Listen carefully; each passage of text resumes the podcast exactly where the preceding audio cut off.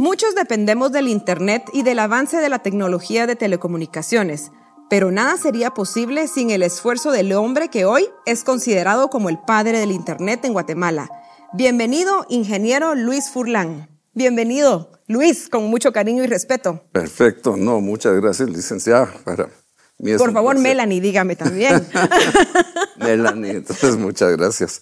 No, es un placer estar con ustedes aquí y tener la oportunidad de conversar sobre diferentes temas, espero. Ah, y ahí va a ver que vamos a conocerlo bien y, y, usted va a ser un ejemplo para muchas personas que van a ver este, esta plática que vamos a tener con usted. Vamos a iniciar, eh, de acuerdo a nuestras investigaciones que hicimos sobre su persona, eh, vimos desde que muy pequeño usted destacó por ser un joven que le, inter, inter, le interesaba mucho el funcionamiento de muchas cosas y que años más tarde decidió estudiar la carrera de ingeniería. Pero tengo entendido que para lograr esta decisión, su padre fue una figura muy importante en su vida. Cuéntenos un poquito cómo fue ese proceso. Es correcto. Bueno, mi papá pues era militar y era muy autosuficiente en muchas de las cosas que hacía. Le, gustaba, como decimos, chapucear en la carpintería. Él hacía toda la plomería en la casa, todas las conexiones eléctricas, etcétera. Y siempre se preocupó por jalarnos a los hijos para ir a ver lo que estaba haciendo y cómo se hacía. Entonces, uh, fue algo natural para mí tratar de seguir sus pasos. De ir aprendiendo eh, con él, ¿verdad? Así es, así es, ¿verdad? Y uh, por supuesto que los errores que uno comete son donde uno más aprende, ¿verdad? Porque entonces, uh, eh, en una oportunidad fue que ellos salieron, mis papás salieron a una recepción y me dijeron, no vas a tocar esa, esa Victrola porque está malo el cable, ¿verdad? Y, no bueno, le llamó la no, atención. exactamente. Fui a enchufarlo, me electrocuté a, a tal grado que el, el, la mano se me carbonizó, ¿verdad? Entonces, uh, es, es, el tipo de aprendizajes que a uno no muy le gusta. ¿verdad? ¿Y usted estaba solo? ¿Con sus hermanos, me imagino? Estaba con mis hermanos y una señorita que nos estaba cuidando ahí, sí. ¡Ay, qué susto para ella!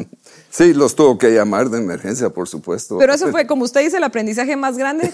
Y, y, y, lo que dijo, esto quiero estudiar yo, algo de que tenga que ver con todo este funcionamiento. La parte eléctrica siempre me fascinó, como al mover un interruptor se encendía una luz uh, y, y, pues era, era como magia, ¿verdad? Entonces esa parte me fascinó mucho, sí. Ay, qué, qué interesante. ¿Y usted viene de una familia numerosa? Es decir, ¿tiene muchos hermanos? No, somos tres. Ah, uh, bueno. Yo soy el mayor de ¿Varones los tres? Hay un varón más y una mujer. Ah, bueno, ah, bueno, porque pobre su mamá y su papá de tener tres varones, pensé yo que habían que iban a hacer únicamente tres varones, pero la niña es la que da la paz, entonces. Sí, sí, sí, sí. Pues tu, tuvieron suerte mis papás porque, digamos, la familia de, mis, de mi papá, ellos eran todos varones, eran siete varones. Ay, Padre y Celestial. Todos produjeron en total, creo que como cuarenta y pico de primos que somos y solo hay dos mujeres. ¡Qué familión! ¡Qué alegre! Ha de ser una convivencia de familia, ha de ser súper alegre. Sí, lo era. Ahora ya pues, nos estamos separando un poco como esto ahora tristemente, ¿verdad? Sí, Pero... qué lamentable. Eso, eso es cierto. Así y creo es. que pasa en todas las familias. Y, y, creo que hay muchas razones que después vamos a ir platicando de estos temas. Eh, ¿De dónde surge la interés? Bueno, regresando a la introducción.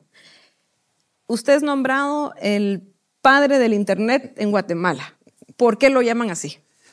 Bueno, yo, yo no sé en realidad. Hay una razón bien importante que sí. muchos se van a sorprender. bueno, yo eh, eh, todo empezó porque pues mis estudios universitarios fueron en los Estados Unidos y me quedé con muchas ganas de continuar la, las investigaciones que estaba haciendo yo allá.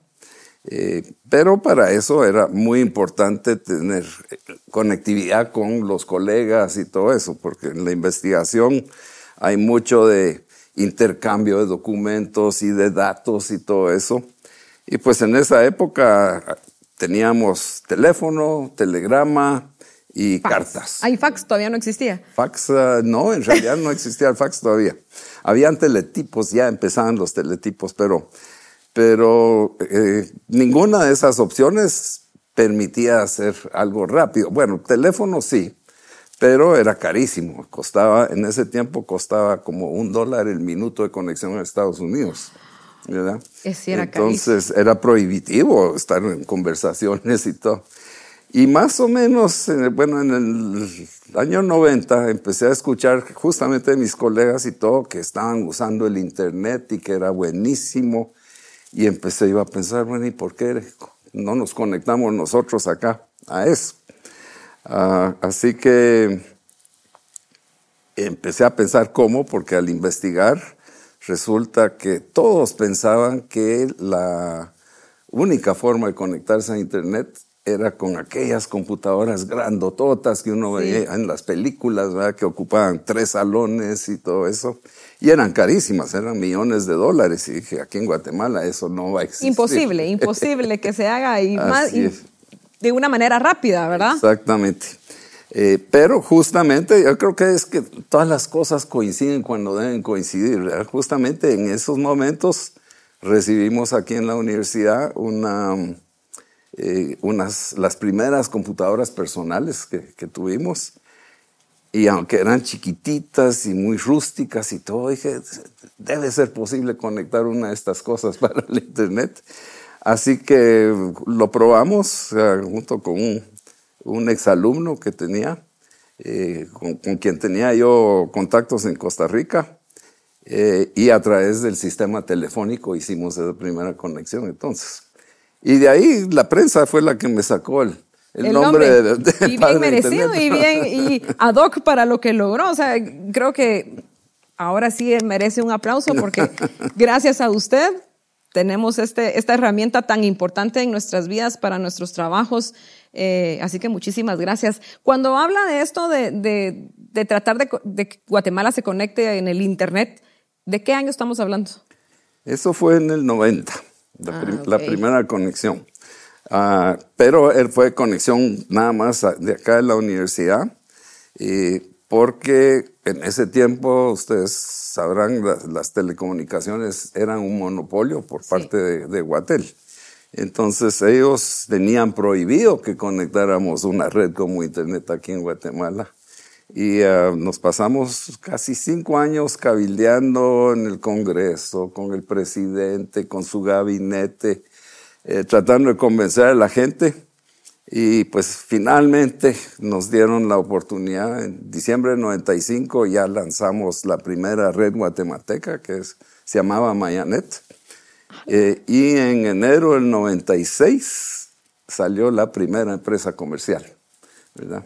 Entonces... Uh, Qué interesantísimo. Y yo creo que la juventud de ahora no, no va a creer o, no se imagina que en esa época no es ahora que uno, ay, me va a conectar, o sea, mira su teléfono, mira su compu y cuál es la clave de Wi-Fi, no.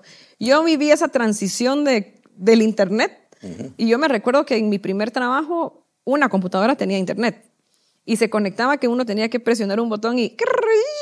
Exactamente. Un gran ruido y había que esperar para conectarse. Incluso si uno iba a comprar a una tienda, decían, solo que está ocupado el teléfono y le puedo cargar, eh, le puedo cobrar a través de su tarjeta.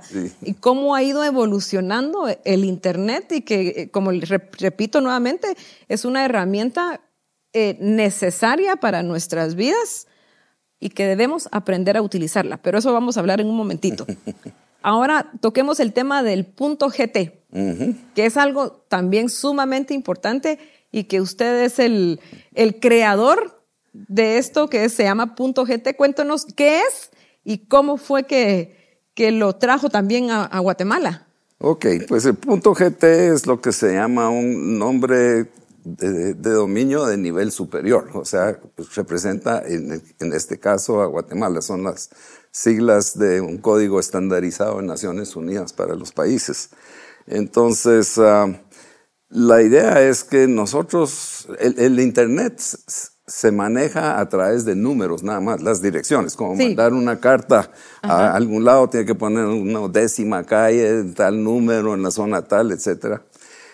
Eh, y para Internet eran números de, mm, vamos a ver, 3 por 4, 12 dígitos, eh, y los seres humanos no somos buenos para trabajar con números, para recordar, ah, sí, el número de Semaco es el 235.487. Punto no sé cuánto, punto no sé cuánto. No es que sea solo un numerito, sino era un código así completo. Es, así es. Así que los ah, que trabajaban en, Internet desarrollaron un sistema traductor para que se pudiera utilizar un nombre como Semaco .com o vg.edu.gt o lo que sea. Eh, y el, el, Internet mismo hacía la traducción a los números que necesitaba, porque sigue siendo cierto que solo con números funciona. Si ustedes se saben el número es el largote, lo pueden meter en su navegador en vez del, nombre de dominio y ah, funciona perfectamente. Es algo que no conocíamos, ¿no? que uno no tiene idea, que incluso uno piensa, ah, solo es el nombre y que no hay un código detrás. No, sí, sí existe y, solo así funciona. Si no hay números, no funciona el Internet, ¿verdad? Entonces, ah, pues a raíz de esas primeras conexiones, lo natural fue pedir un nombre de dominio para la universidad. Estaba buscando el, el vg.edu nada más.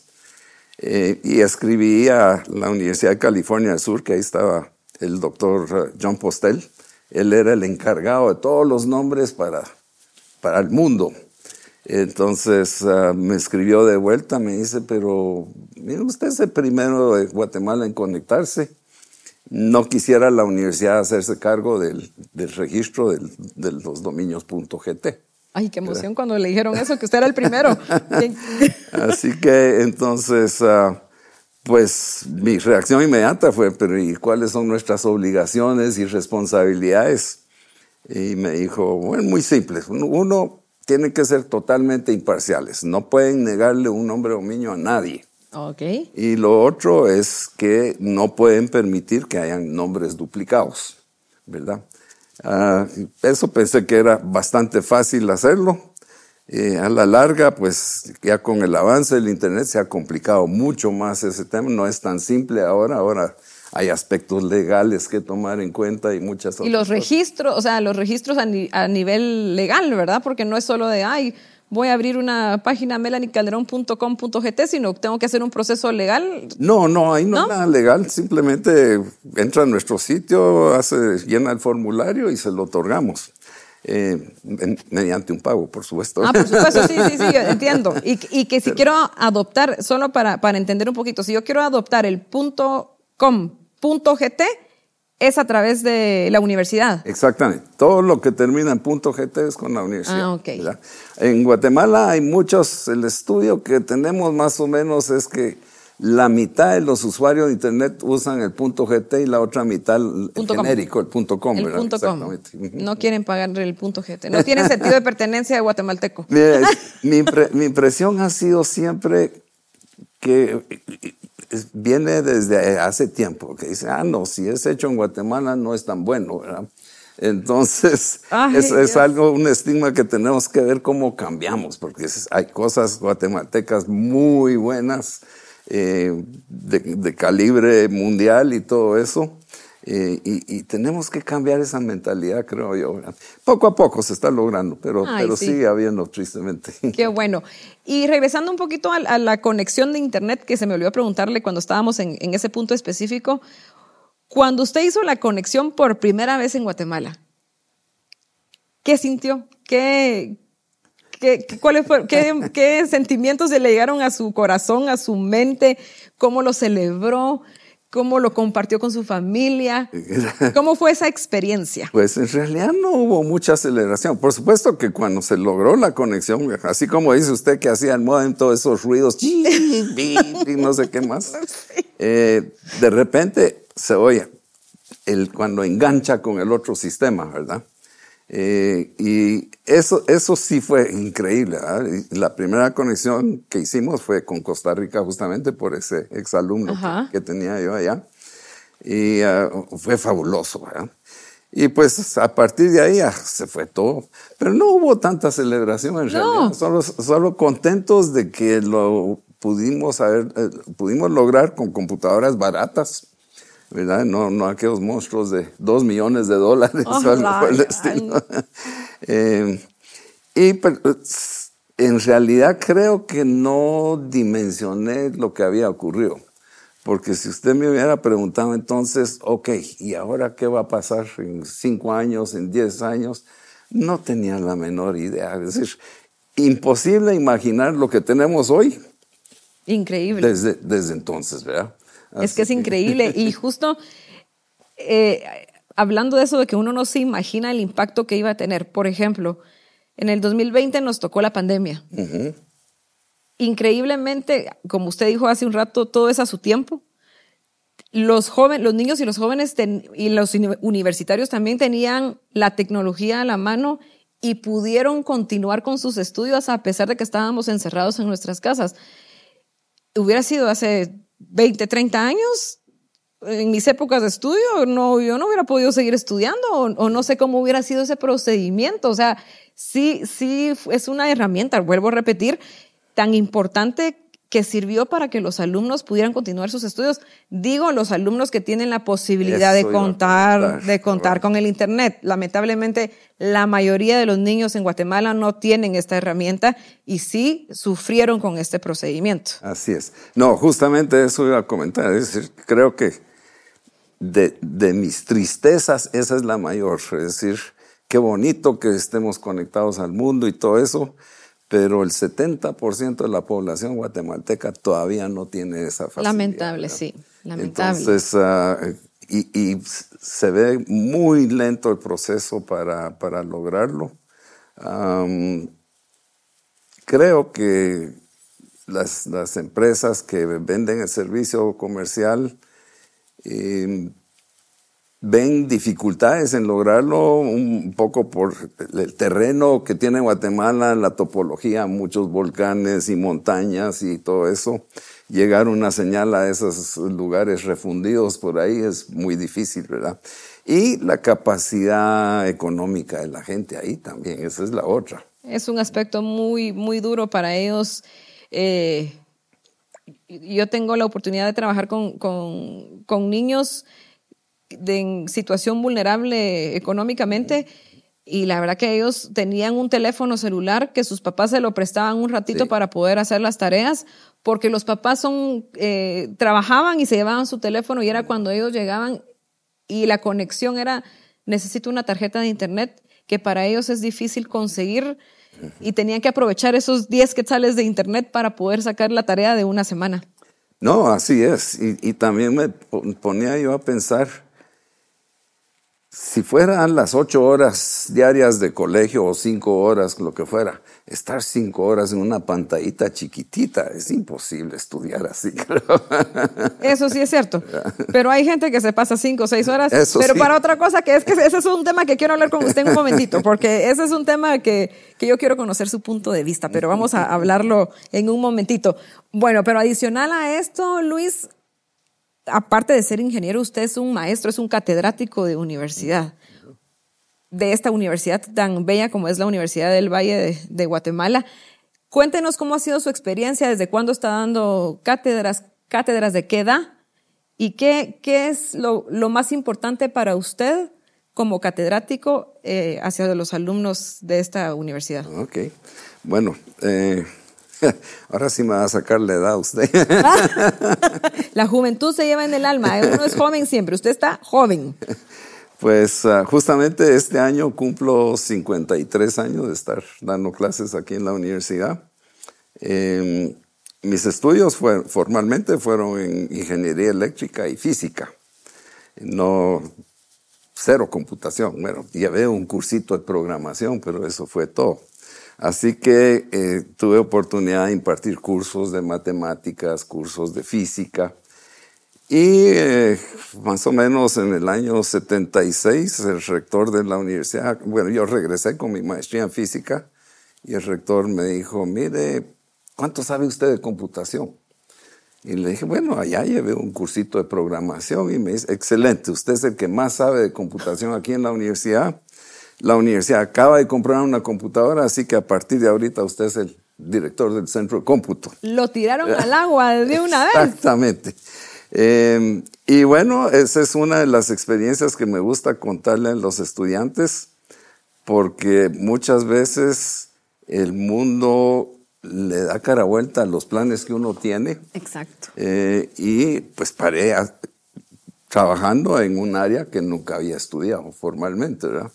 Entonces he dado muchos cursos de computación también, de todos los niveles, desde primer año hasta, hasta quinto año. y entonces eso ha sido la, el, bagaje de, de cursos que llevo. ¿Qué es lo que me gusta? Bueno, uno, el contacto con los estudiantes es fabuloso. Simplemente yo creo que eso me ayuda a vivir más, ¿verdad? estar cerca de la juventud. Em, pero como profesor,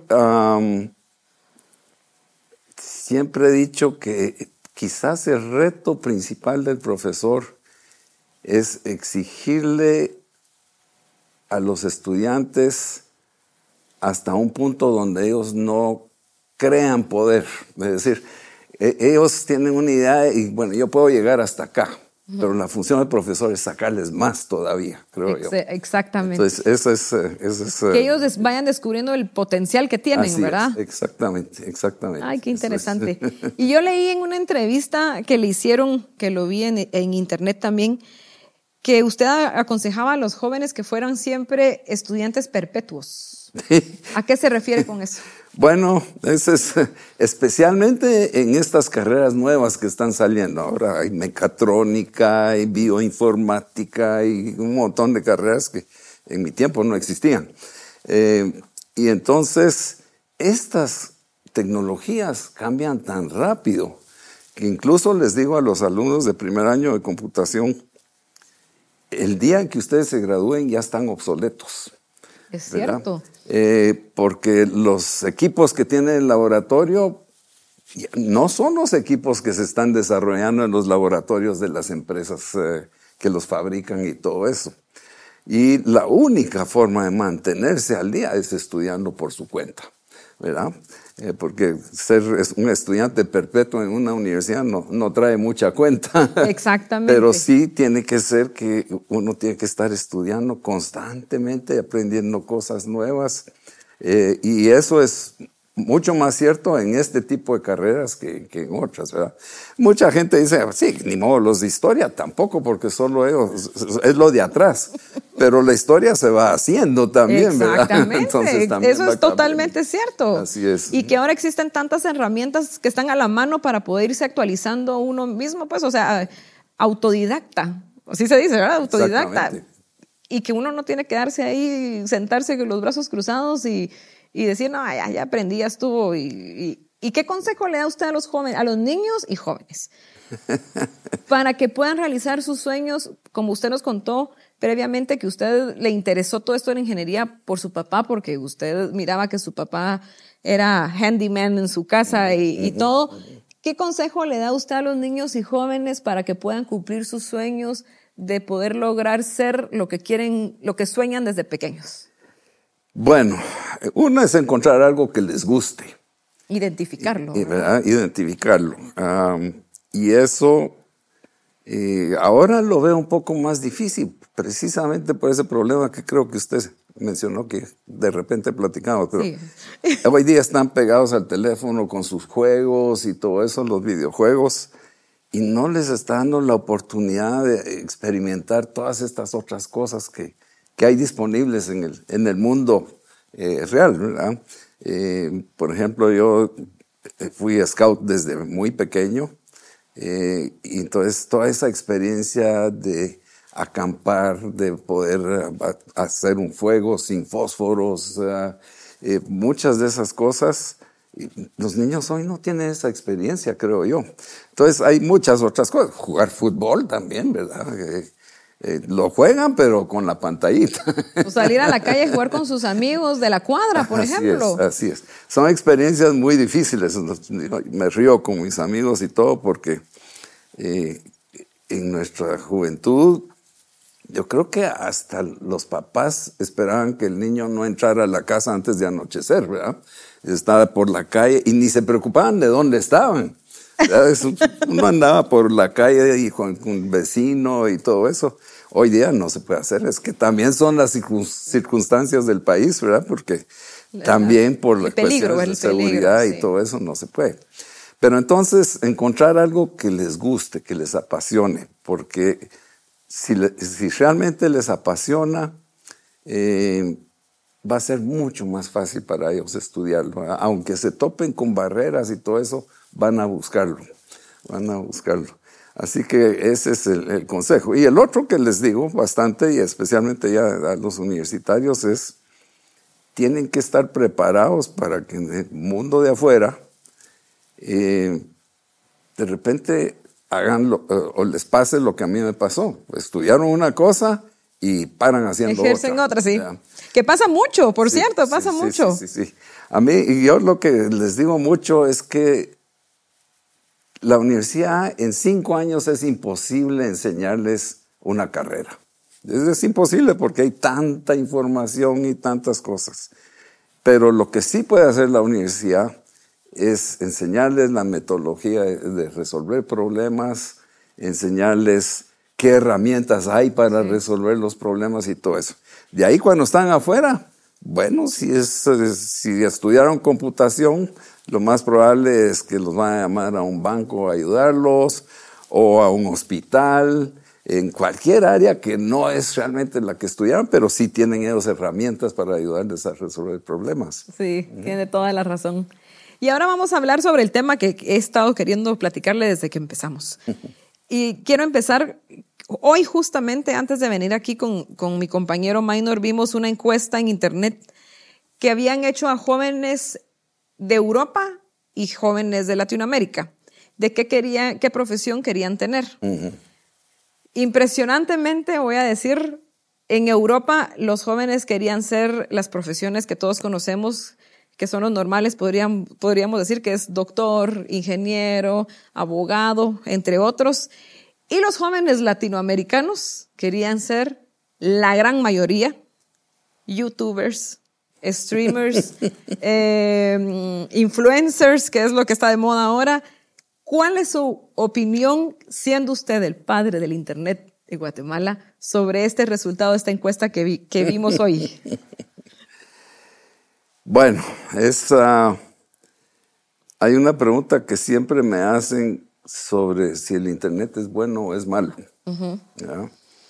Y yo les digo, bueno, piensen un poquito. La Internet, en realidad, si uno lo ve crudamente, es un montón de alambres, de tarjetas eh, de, circuitos integrados, de foquitos, eh, discos, etcétera. Y esas cosas todavía no piensan, ya van muy cerca, pero todavía no piensan. Entonces, las cosas, eh, como, como el micrófono este, pues el micrófono es bueno es malo. En sí no, no puede serlo pero el que lo hace bueno o malo es el ser humano. Exacto. Exacto. Entonces ahí es donde hay que tener mucho cuidado. Yo sí siento que uh, hay un problema en supervisión de los padres con los niños. Eh, lo veo constantemente. Cuando empieza, hay una señora con su bebito y empieza a llorar el bebito, ¡pum! le pasa el teléfono. Eso sí no, no funciona así. es eh, cierto. Entonces, sí, es, un problema que yo creo que tiene que ser atacado por los padres. Eh, por supuesto que las instituciones de educación van a tener que ver qué hacen con eso también, pero pero no podemos achacarle el problema a la internet o a la computadora o a los equipos, etc. Ah, es simplemente por facilidad o por comodidad están dejando que los niños pasen horas y horas y horas con los teléfonos o las PCs o las tablets. Em, y sin mucha supervisión, porque que estuvieran usándola para estudiar o algo así, qué bonito. Sí, y que ahora hay tantas aplicaciones de TikTok, Instagram, Facebook. Bueno, Facebook, como diría mi hijo, Facebook ya es para gente grande que ya no lo miran los jóvenes. Así es. Pero las anteriores ya hay más que yo no conozco. Pero usted, usted tocó un punto, que, que ahora todo lo hacen a través de, de estos aparatitos, que nosotros, y me incluyo, las generaciones pasadas nos dejaban una investigación y era de investigar, de ir a, yo por lo menos iba, estudiaba en un colegio que tenía su propia biblioteca y teníamos que ir a la biblioteca y buscar en los, en las, em, las tarjetitas. En las tarjetitas, las fichas. bibliográficas, exactamente dónde estaba el libro, quién es el autor, e ir a buscar el libro, investigar. Pero ahora sí, ya solo uno pone eh, lo que quiere investigar le salen mil opciones, no solo una, sino mil opciones. Así es, así es. Eso ha cambiado mucho y es parte de lo que tiene que cambiar las instituciones educativas porque está excelente que puedan consultar con, sus aparatos al Internet y les sale, bueno, quiero saber algo sobre trenes eléctricos, por ejemplo. Eh, y ¡boom! Sí, encontré 1845 documentos que hablan sobre eso. El, el, reto entonces no es encontrar la información, esa sí ya está. Ajá. El reto es, ¿cómo sé yo qué información es válida? cuál está actualizada. ¿Y cuál es la eh, verdadera? Exactamente. Porque ahora el famoso copy-paste, que uno de, ah, medio sé que esto se trata, voy a copiar esto y lo voy a pegar, ni siquiera, vamos a ver qué, qué forma le doy, agarrando un poquito de aquí, un poquito de allá. No, copy-paste. No, así es. Y ahora con estas nuevas herramientas que están saliendo, no sé si ha probado el chat GPT que está sonando ahora. Increíble. Estoy impresionada, impresionada con eso. Pues hay estudios ya de, hechas por, profesores de universidades de muy alto calibre, eh, que son profesores exigentes. Ellos pueden detectar fácilmente si un estudiante está cometiendo plagio o no está. Y eh, han probado el sistema S. Y dice que es tan bueno que les es muy difícil determinar que no fue hecho por un humano, ¿verdad? Entonces, Vamos a, eh, censurar el nombre para que los jóvenes que nos miren no vayan a copiar. No, yo creo que yo creo que al contrario, es decir, el reto es entonces para los profesores ver cómo aprovechar esa herramienta, que va a tener que cambiar la forma de educar, va a tener que cambiar, eso sí creo yo. Es increíble. Eh, pero es algo que ya era hora que ocurriera también, porque si usted ve todas las disciplinas. Esa es inteligencia artificial, le entiendo, ¿verdad? Inteligencia artificial. Pues si usted ve todas las disciplinas, por ejemplo, la, ingeniería, ¿cómo ha cambiado en los últimos 100 años? Increíble. O la medicina, ¿cómo ha cambiado en los últimos 100 años? Pero la educación sigue impartiéndose exactamente igual que hace 400 años. Sí, ahí están los estudiantes sentados en filas, el profesor bla, bla, bla, el estudiante prohibido hablar, etc. Eh, eso, eso hay que cambiarlo ya. Eso le iba a preguntar, porque yo, lo, que usted dice, he visto que, el, que el método educativo, es, vamos a hablar específicamente de Guatemala, ha sido el mismo por años y años y años a nivel colegio, no sé si a nivel universitario, y yo le hablo específicamente del colegio por mi hijo. Eh, ¿Usted cree que hay que cambiar algo en la educación de Guatemala? ¿Algún proceso? ¿Qué aconsejaría?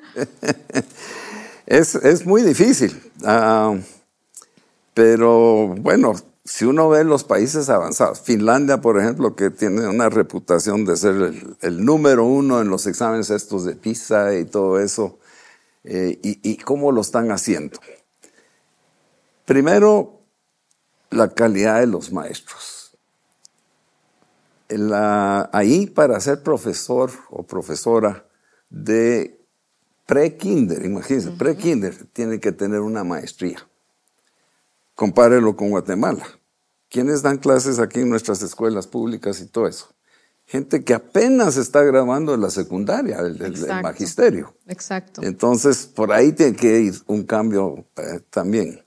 Eh, luego, el mismo Finlandia ha descubierto que es mucho más rico para el aprendizaje de los niños y todo tener a los niños afuera en el campo, no dentro del salón de clase. Porque se han de aturdir, se han de... Entonces, eh, que ven un árbol o ven un cono, por ejemplo, de, los pinos, eh, y pues eh, resulta que las... las ah, las, ¿cómo se llaman? Las hojitas del cono están en, espirales. Y el número de espirales que tiene tiene que ver con la serie Fibonacci de matemáticas y no sé qué. Entonces van aprendiendo de la naturaleza un montón de, de cosas que pueden ser muy útiles para, para todos. Eh, entonces, hay que cambiar bastante la mentalidad. El, el, plan de estudios que tiene Guatemala, bueno, ya no me acuerdo qué, qué edad tiene, pero ya está algo viejito, ¿verdad? eh, la tecnología la tienen que meter en las escuelas. Y no hace mucho hice una consulta al Ministerio de Educación y solo el 1% de las escuelas públicas tenían computadoras. Ah, ¡Qué increíble! Y habían algunos casos en que por algún motivo tuvieron la suerte de que les donaran computadoras y todo, y el director lo mantenía bajo llave. Para que no se arruinaran. Los estudiantes y los alumnos y los profesores podrían arruinarlas y todo eso. Entonces. Ay, no. Y por la misma situación de que no existe la tecnología, los niños ¿Cómo es eso, verdad? Porque aquí estamos hablando de lo bueno de la tecnología. Los niños se quedan encerrados en su mente de que no pueden avanzar o pueden lograr ser algo más, mm. sino se quedan con, con, la idea de lo que son en su comunidad. Eso mismo tienen que ser ellos y no dan un paso más de que no, porque yo vi a través de la tecnología que yo puedo ser ingeniero, yo puedo ser otra cosa, ¿verdad? O sea, no tienen esa, su mente no, no da esa, eh, no, la amplitud para poder lograr ser un poquito más de lo que son. así es. De hecho, como anécdota divertida, una sobrina de un de, familiar era chiquitía y le preguntaron, ¿qué querés cuando sea grande? Payaso. ¿verdad? pues, creo que puede ser bien, un buen payaso puede ganarse bien la vida y todo, pero no es una aspiración que uno piense, es lo que lo que va a ser uno de grande. es muy raro escuchar a alguien que quiera ser payaso. Como usted dice, si, se desempeña de una buena manera, podría ser una profesión muy, muy importante. Es que ese, es el, otro ángulo ahí también. Mucha gente dice, bueno, yo quiero ser carpintero y todo eso. Y excelente, Guatemala necesita muy buenos carpinteros, pero que tengan toda la tecnología, eh, que tengan toda la honestidad posible y todo eso. Alguien así creo que se puede hacer millonario en Guatemala. ¿verdad? Igual que los mecánicos. entonces, es, exactamente, es, mucho de la, de la mentalidad de, de, no sé, cómo vamos a hacer en este país para tratar de erradicar la corrupción y todo eso, pero que todo sea honesto, transparente. Eh, es parte del reto que tenemos y que yo creo tiene que empezar en la educación. Exactamente, exactamente. El, cambio que tengamos, imposible hacerlo en cuatro años, que es lo que dura un gobierno, digamos, y, la mayoría de los gobernantes quieren que al final de los cuatro años ya tengan resultados. Eh, este cambio va a ser de una o dos generaciones.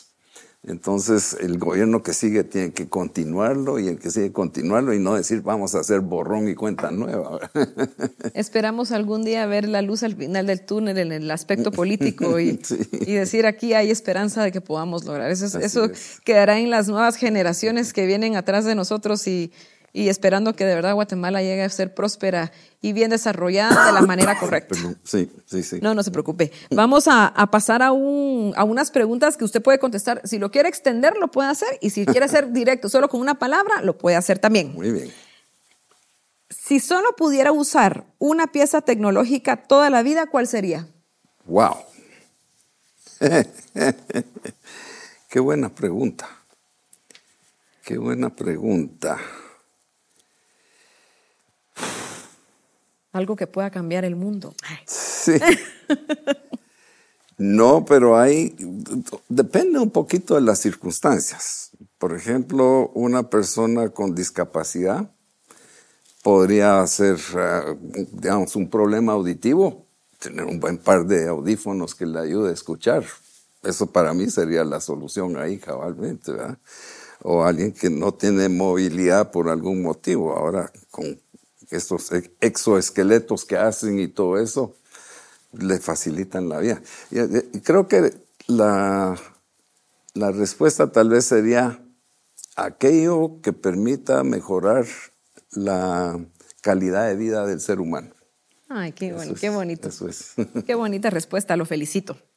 Si tuviera usted la oportunidad de dirigir o ser el conductor de un podcast de tecnología, ¿quién sería su primer invitado? Ah. y como seguramente no voy a conocer a la persona que va a mencionar, nos describe por qué. ahora, ahora me está poniendo preguntas muy difíciles. en, tecnología. Le apuesto que nunca le habían hecho esas preguntas en otras entrevistas. Seguro que no. Y, y están muy buenas, me encantan, me encantan en realidad. Wow.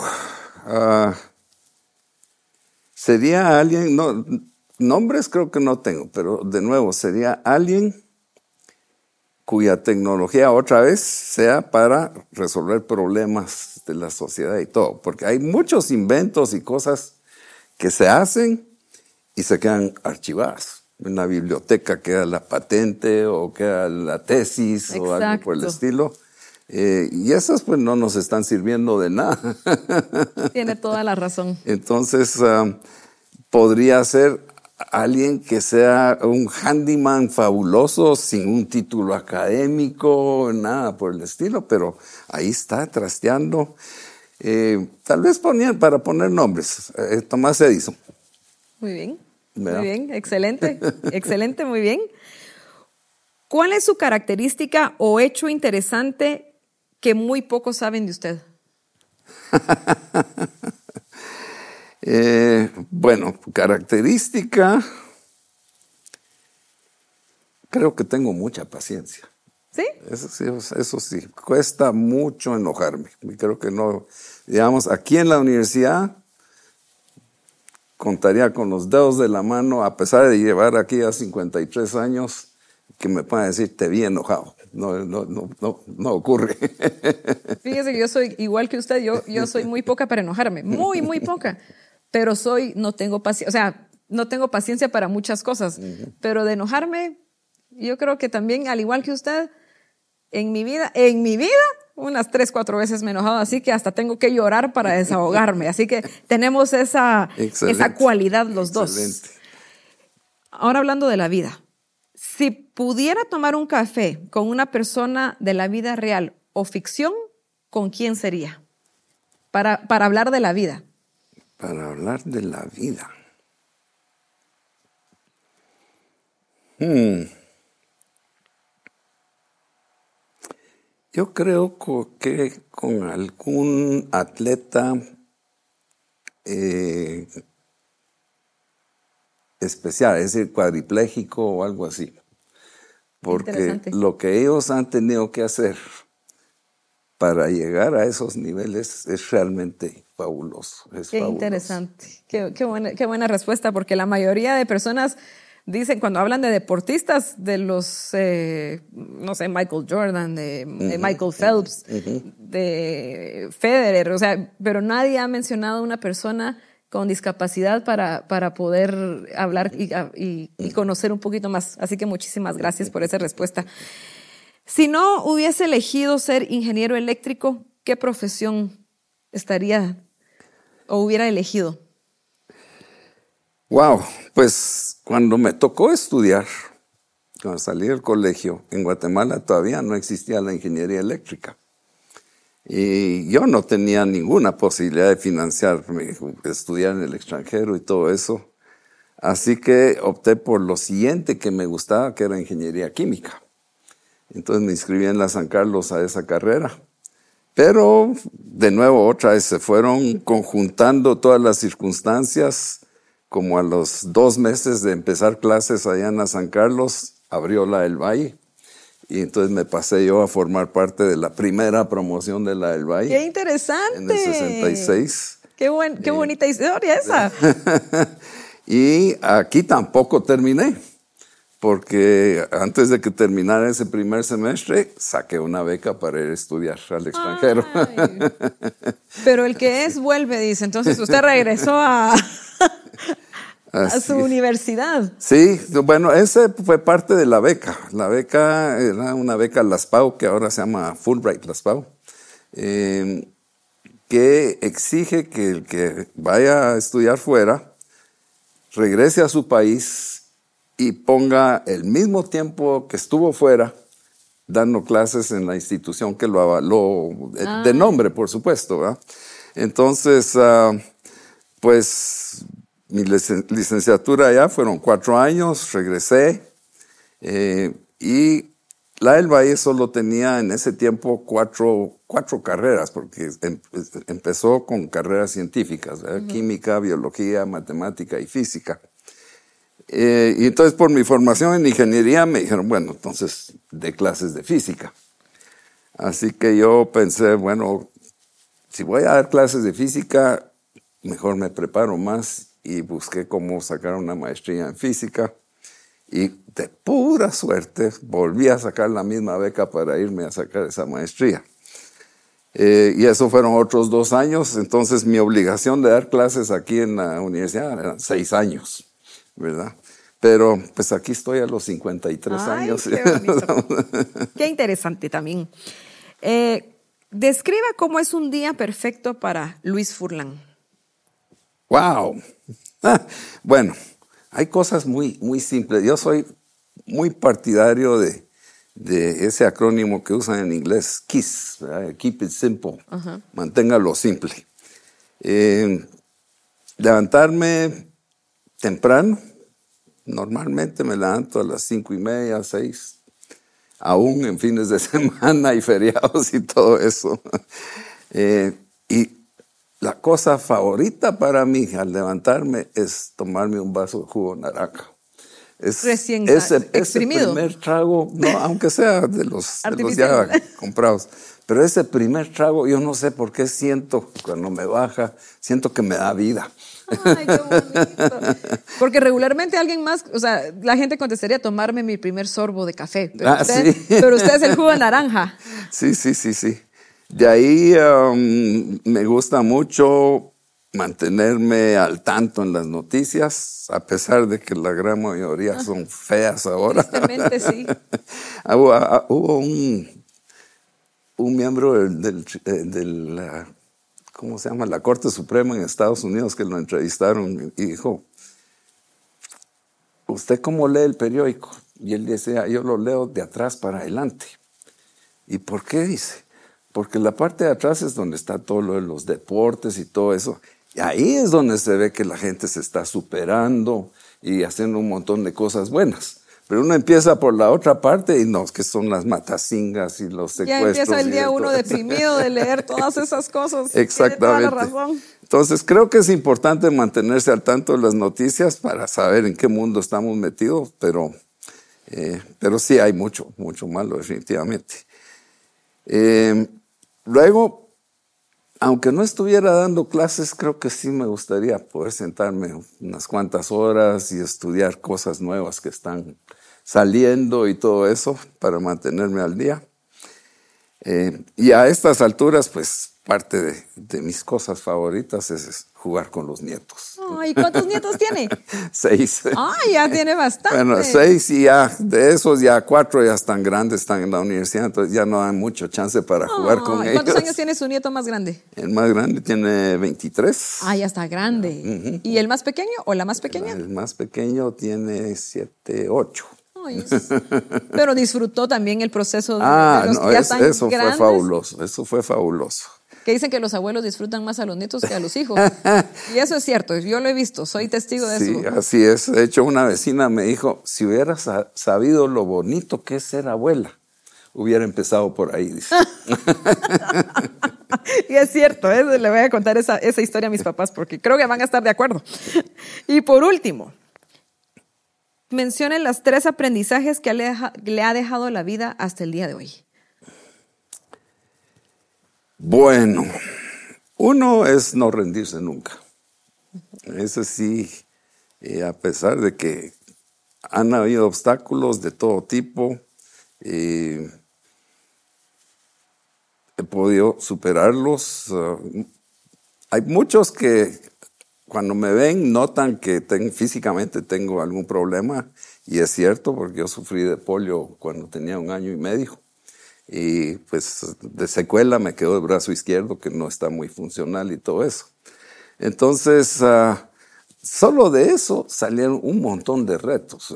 cómo amarrarme los zapatos con una mano nada más, por ejemplo. Eh, en fin, es, yo participé en todos los deportes posibles, incluso a nivel federado, jugué voleibol federado y con un brazo nada más. No, ¿Cómo? lo felicito. Entonces, uh, esa, eh, son retos que si uno persiste, casi siempre hay una solución. Entonces, ese, es tal vez el aprendizaje eh, principal. Luego, la parte que le decía de mantener las cosas simples. Una vez empieza uno a complicar las cosas, ya no funciona bien. Eso es, es, eh, algo ahí. Y lo otro, que a pesar de ser ingeniero, eh, es interesante porque en, toda mi formación, pues todos mis cursos eran de matemáticas y de fórmulas y de física, etcétera. Pero tuve la oportunidad de llevar dos cursos selectivos. Y uno de ellos lo llevé, el que llevé fue psicología. Y ahora viendo, ya después de todo, toda mi carrera y todo esto, el curso que más me ha servido en la vida es el de psicología. ¿Y por qué? Porque trata de la relación con el ser humano. Y yo creo que esa, esa es la parte, es una parte importantísima de la vida. Ay, qué, qué, bonito. Y en lo personal, Luis, yo no, no le había notado nada, le soy sincera. y creo que usted es el vivo ejemplo para todas las personas de que los límites en realidad no existen. Porque si usted con un impedimento ha logrado ser lo que es, pudo ser seleccionado de voleibol, puede hacer tantas cosas con un brazo como usted nos acaba de contar, Luis, usted es un héroe para todos. Así que felicitaciones de verdad, toda mi admiración, todo mi respeto. Muchas gracias. Y, de verdad, como le digo, es un ejemplo para los niños y jóvenes, mujeres, hombres que se victimizan todos los días por algo que no vale la pena. Sí, no, eso, eso es muy importante. Yo sé que las condiciones, especialmente en un país como el nuestro, son difíciles para muchos, pero si la persona tiene una mentalidad positiva, eh, siempre hay formas de, de superarlo. Uno de los dichos de mi papá era siempre en inglés, mi mamá era americana, entonces yo hablo pocho, como dicen por ahí, ¿verdad? mitad inglés, mitad español. en mi casa era un relajo. justo yo venía hablando inglés y le digo a Minor y a Anaí, que son mis compañeros de trabajo, es que hoy vengo bilingüe y me dicen, no, hoy no tenés que ser bilingüe, porque hoy vas a, vas a estar con, con alguien que habla 100% de español, pero de haber sabido, hemos hecho mitad inglés, mitad español. Perfecto. pues ese dicho de mi papá era, where there's a will, there's a way. Es decir, donde hay voluntad, hay una forma. Sí. Entonces creo, creo, que es... Mire, qué gusto, qué honor haberlo conocido de verdad. Eh, gracias por haber aceptado esta invitación de poder platicar con usted de una manera diferente porque sé que lo han entrevistado y ha dado conferencias sobre usted en varias oportunidades, pero creo que lo conocimos de otra manera. No tanto el ingeniero Furlan, sino más Luis. Sí. Entonces, muchísimas gracias eh, por, por esa historia, por, por contarnos cosas tan personales y, que nos han servido eh, para poder retarnos a nosotros mismos a cumplir nuestros sueños. Así que, Luis, muchísimas gracias por haber aceptado y estar aquí el día de hoy. No, a ustedes muchísimas gracias por la organización, por su entrevista. Eh, de hecho, me encantó porque efectivamente la mayoría de entrevistas son solo sobre computación internet. ya eso ya lo saben todos, creo yo. no, pero aquí también conocimos un poquito más, pero como le digo, el conocer el, el, el Luis eh, como persona, como hombre, es algo que, que, tal vez aprendemos más cosas para, para aplicarlos a nuestras vidas. Así que muchísimas gracias nuevamente por estar acá. Un placer, un placer. Y a todos, muchísimas gracias por vernos. Recuerden, no limiten sus retos, al contrario, reten sus límites. Soy Melanie Calderón y nos vemos a la próxima.